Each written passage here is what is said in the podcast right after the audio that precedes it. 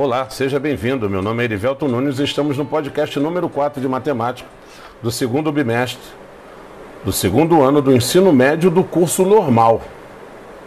Agora, neste podcast, iremos apresentar e conceituar os prismas. Você já ouviu falar em prisma? Não?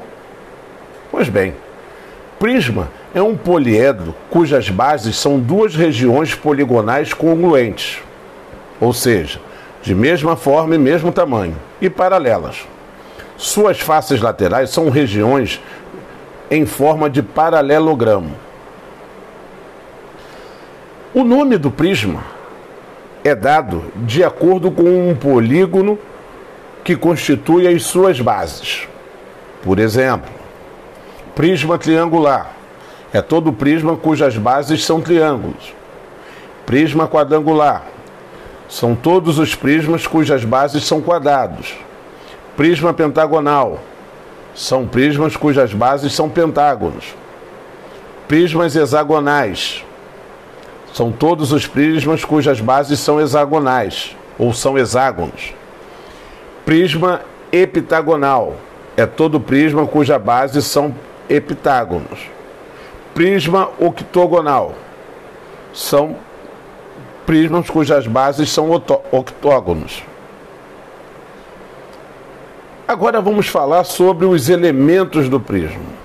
Nós temos a base, que são as faces paralelas e congruentes do prisma, as faces laterais, que são todos paralelogramos.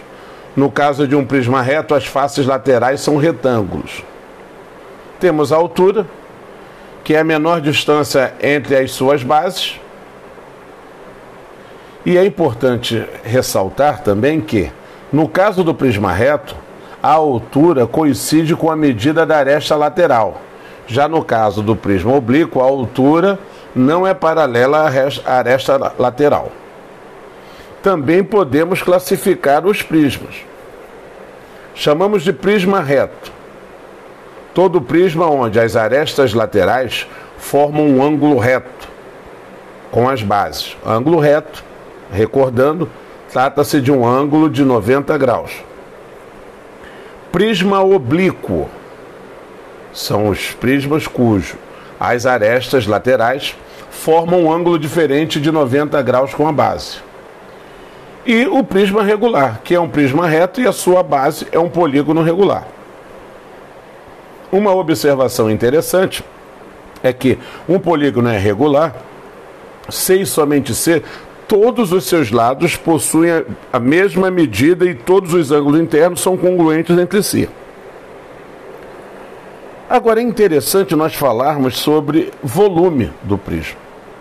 O volume de um prisma é dado pelo produto entre a área da base e o volume deste prisma. Mas você sabia que as definições de cilindro e prisma têm algo em comum? Não sabiam? Pois saibam. Ambas retratam sólidos geométricos com bases paralelas e congruentes.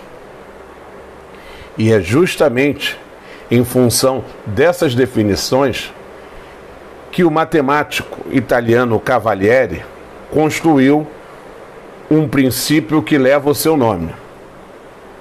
O princípio de Cavalieri diz que quando um cilindro e um prisma possuem área das bases e alturas iguais, é possível afirmar veementemente que eles possuem o mesmo volume. Você sabia disso? Um outro detalhe interessante: existem dois prismas que nós chamamos de prismas especiais. São eles: o cubo e o paralelepípedo. O cubo nós podemos exemplificá-lo aí no nosso dia a dia como o dado, aquele dadinho que a gente joga lá enumerado de 1 a 6, um dado convencional. E o paralelepípedo pode ser a pedra utilizada lá para asfaltar, né? aquela pedra de paralelepípedo, ou até mesmo uma simples caixa de sapato. Viu que interessante? E assim finalizamos mais um podcast.